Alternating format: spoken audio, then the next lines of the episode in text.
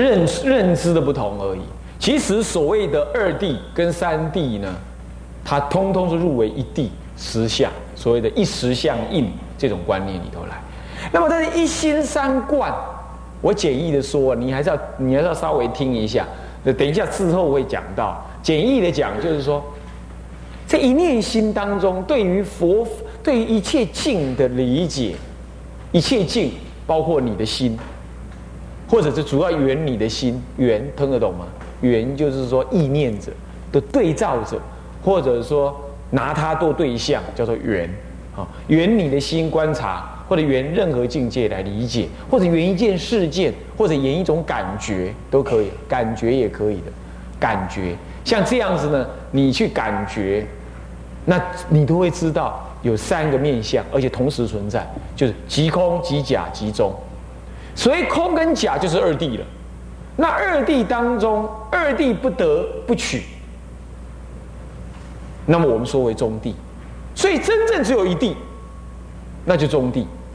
不过呢，用空的眼光来看它，一切如法如幻；用有的眼光来看它，一切法是妙有；用中间、用中道的实相来看，一切法皆是中道义，是这样子的。所以一心中有三观，三观三种观察的角度，简易讲就这样。你能够而且任运得起这三种观察的角度，而同时的现前。那一直的纯熟，一直纯熟之后，你的心身心的看看待这个世界看法就不同。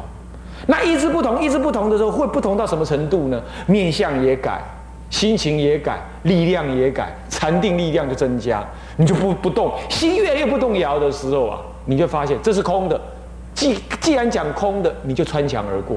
你说这个五蕴是空，既然讲它是空的，你这样一抹，鼻子会跑到后面来。你说真的还假的？真的，那是真的这样，他就会这样随便的动它，因为你的身体也是虚幻的，你会看透它，它本身就像什么呢？骇客任务第一集你看过了吗？零一零一，你就把它分开来。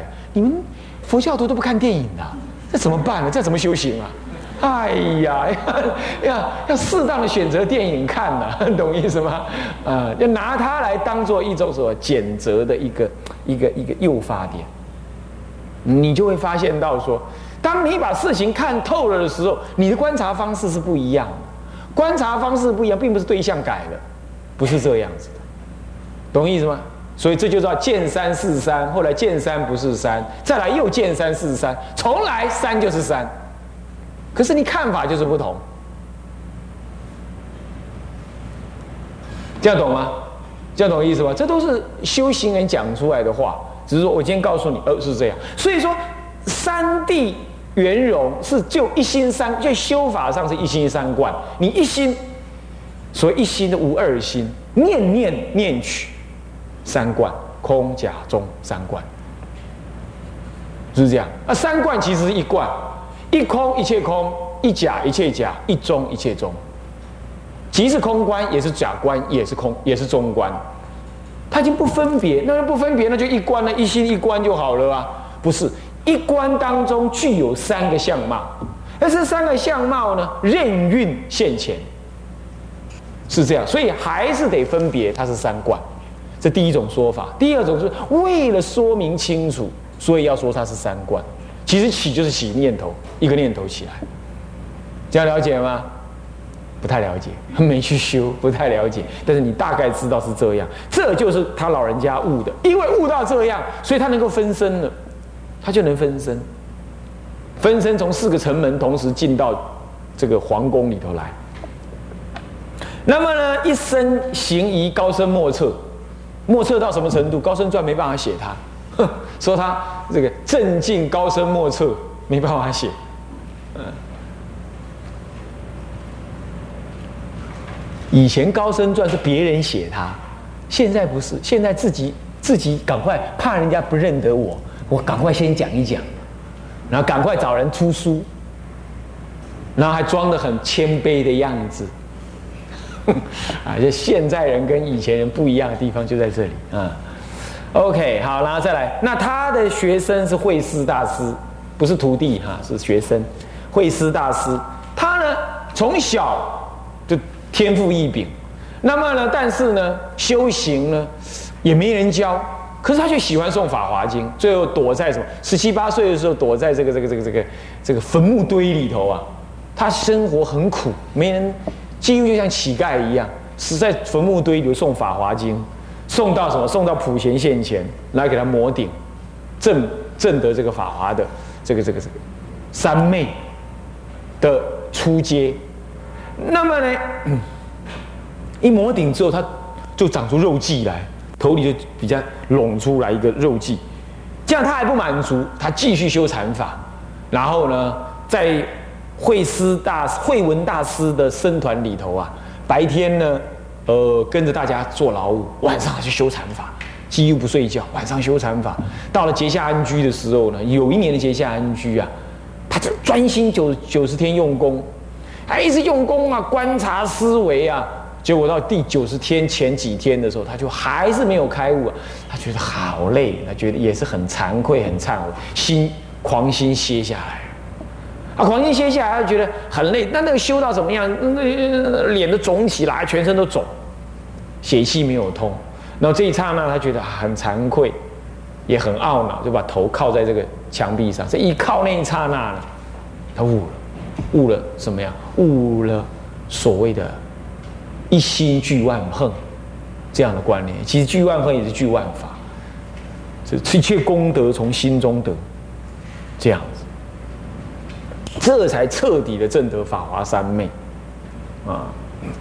那么神解妙用，在《生生传》里头说到，他人家读他三次啊，他都诵般若经，自然从自己的毛细孔中现露出这透出这个毒药，他就好了，也害不死他。啊，那么到了智者大师，换智者大师再来参慧师大师，就以第三代，从慧文慧师到智者大师。大苏山在河南的东南角，河南的东南边有个大苏山，有一个山，有一个山就叫大苏山。可今天没有什么样子的，呃，特别了哈，没有什么特别的道场，很奇怪，可以去再去问问看。嗯那么呢，他在那里呢，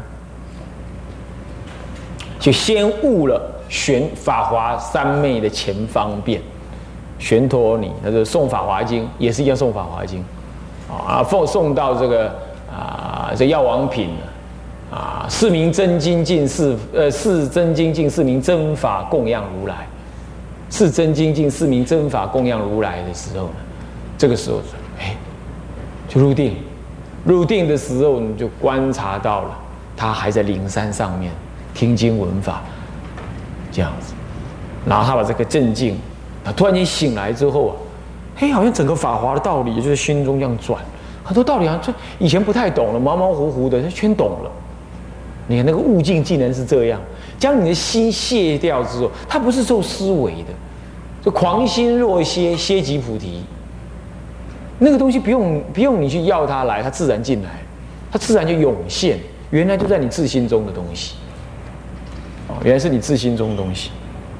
那么这样之后啊，慧师大师跟他讲说：昔日在法华会上，你我同听法华经。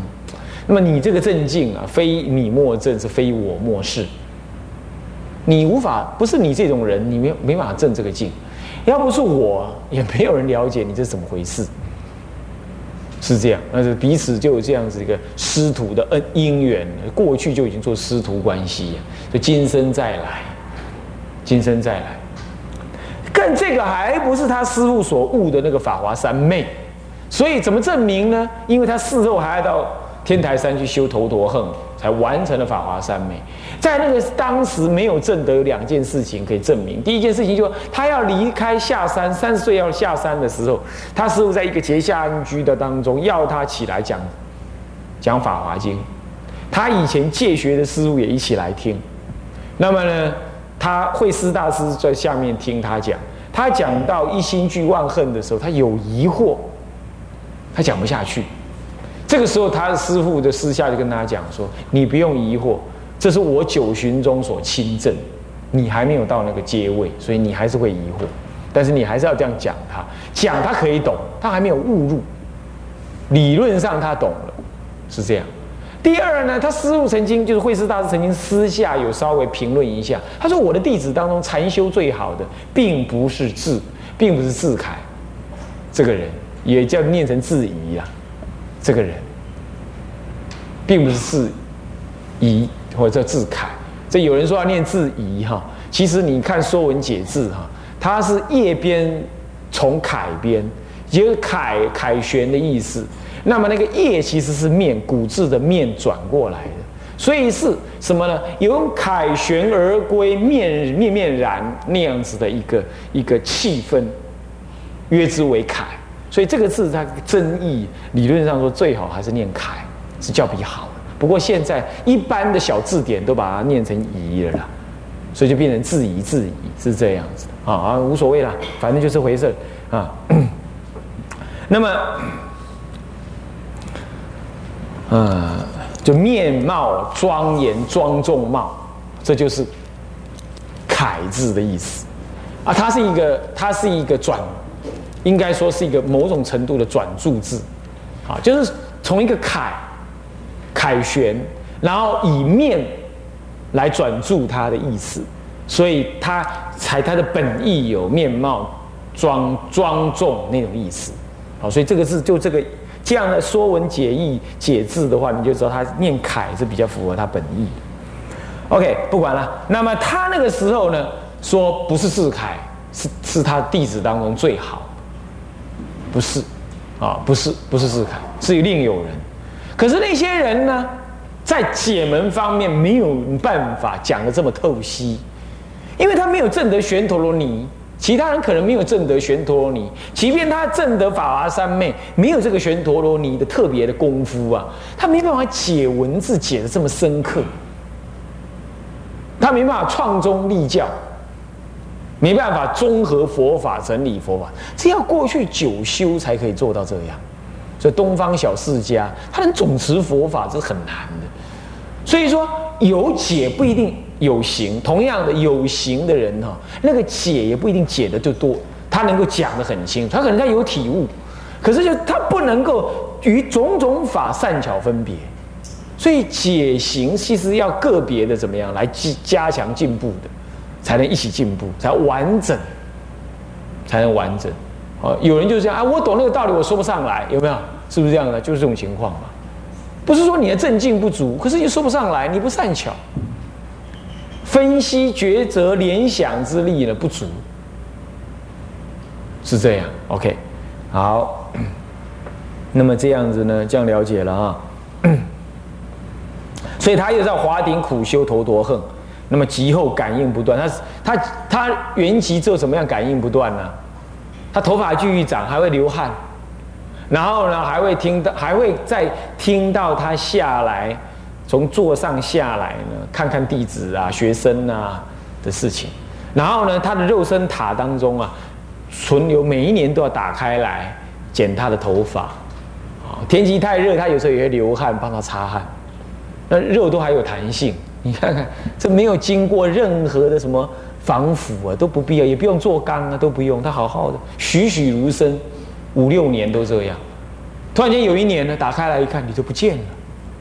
不见了，就像不见了化掉了，就这样。所以他现在有个肉身，有个衣种，衣种，衣服啊，用意的种，现在还在天台山，好，在天台山上面，啊，就是那个塔头塔院寺，啊，塔院寺。好，那么就是就有些感应了。凡此之类，皆是天台立中诸主实修正果的明证啊，是这样子的。那么讲到这样，最后这一段的后半段呢，后半部就讲到说什么呢？讲到说，那我们要继承，我们今天呃了解天台宗是这么气理气机、四修融合性、四修性以及所谓实证性这样子的情况，那我们面对这个天台宗，我们应该什么态度？我们也不是说啊只学天台宗，因为我们面对了新的时代、新的课题。我们也面对了很多其他佛教引入台湾之后所产生的一个影响，或者叫冲击，或者是说一种一种一种一种诱发，你也不得不去了解他们说法的阶位在哪里。比如说密宗，啊，藏传的藏传的中佛教进来之后，你也要给他一个阶位，因为如果天台宗真的能够把一切佛法都判摄进去的话，那请问密宗应该在天台里头怎么判？它应该有高有低，那你也可以去理解。当你了解的时候，因为这样才能够替众生解释清楚，即便是藏传佛教，它应该是在佛法哪里，对不对？它也不在天台之外。再来，第一、第二，众生的根基已经与以前不同了，与以前不同了。那么他能不能像古时候大德那样子的修呢？如果不能，请问那天台要教他怎么修？还就不修了？一定要跟以前人一样，很难了，是不是这样的？现在生活啦，呃，道场的形式啦、格局啦、人心不古啦。通通没办法像以前那样，那能不能修？还能啊！你得想出一个方法来，让他能修。这就是时代的第二个问题。第三个问题是，怎么样把天台宗这样道理呢，让外国人也能理解？其他系，其他系，比如藏传系，啊，呃，这个日本、欧美、南传人你也能理解。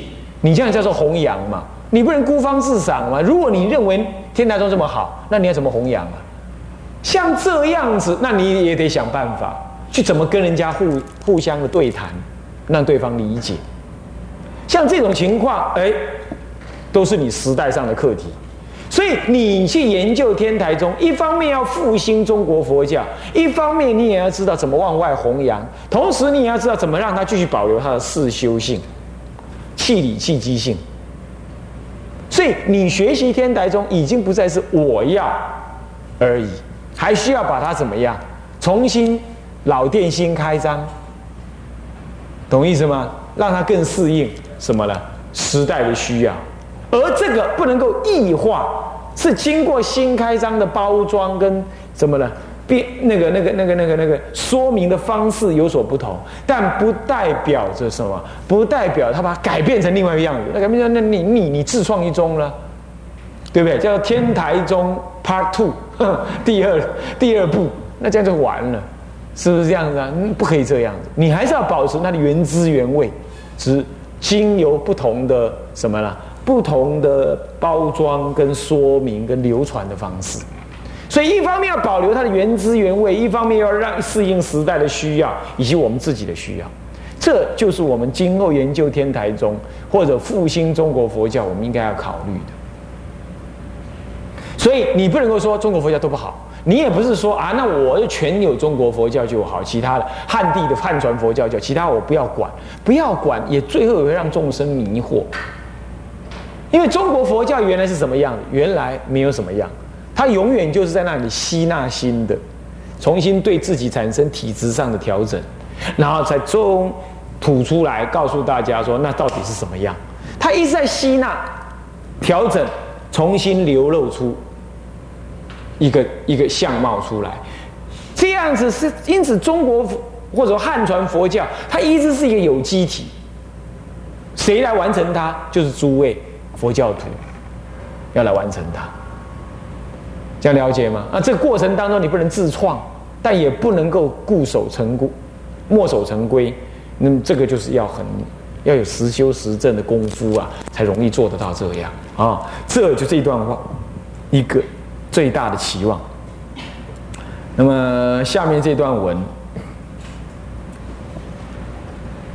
我们不妨来呢啊，我们呢呃时间也差不多了啊。那么我们等下再继续说。那当然了，这个无非因学习天台中，除了这样有这么一个大的目标之外，当然还有更简易的目标，哎，也别忘记，那就是我们自己修行，我们自己持戒念佛，也将也会依着天台中的教理，而使我们呢能够更扎实、更有信心，而且更知道怎么观察我们的心，安顿我们的心，这样了解吗？所以，于己、于教、于智、于他，通通有很大的价值跟意义的。这段文啊，这倒数第二段主要就在谈后半段这大段的后半段主要在谈这个道理，好，希望你们能了解。好，我们先这堂课上到这里。向下文长，复以来日。嗯，回向，众生无边誓愿度，众生无边誓愿度，烦恼无尽誓愿断，烦恼无尽誓愿断，法门无量誓愿学，法门无量誓愿学，佛道无上誓愿成，佛道无上誓愿成，志归佛，志归佛，当愿众生。当愿众生体解大道，体解大道，发无上心，发无上心，自归依法，自归法，当愿众生。当愿众生深入经藏，智慧如海，智慧如海，自归一生，智慧一生，当愿众生同理大众，一切无碍。一切无碍，愿以此功德，愿以此功德，庄严佛净土，上报四重恩，上报四重恩，下济三途苦。若有见闻者，若有见闻者，悉发菩提心，悉发菩提心，尽此一报身，尽此一报身，同生极乐国。同生极乐国。南无阿弥陀佛。南无阿弥陀佛。南无阿弥陀佛。南无阿弥陀佛。南无阿弥陀佛。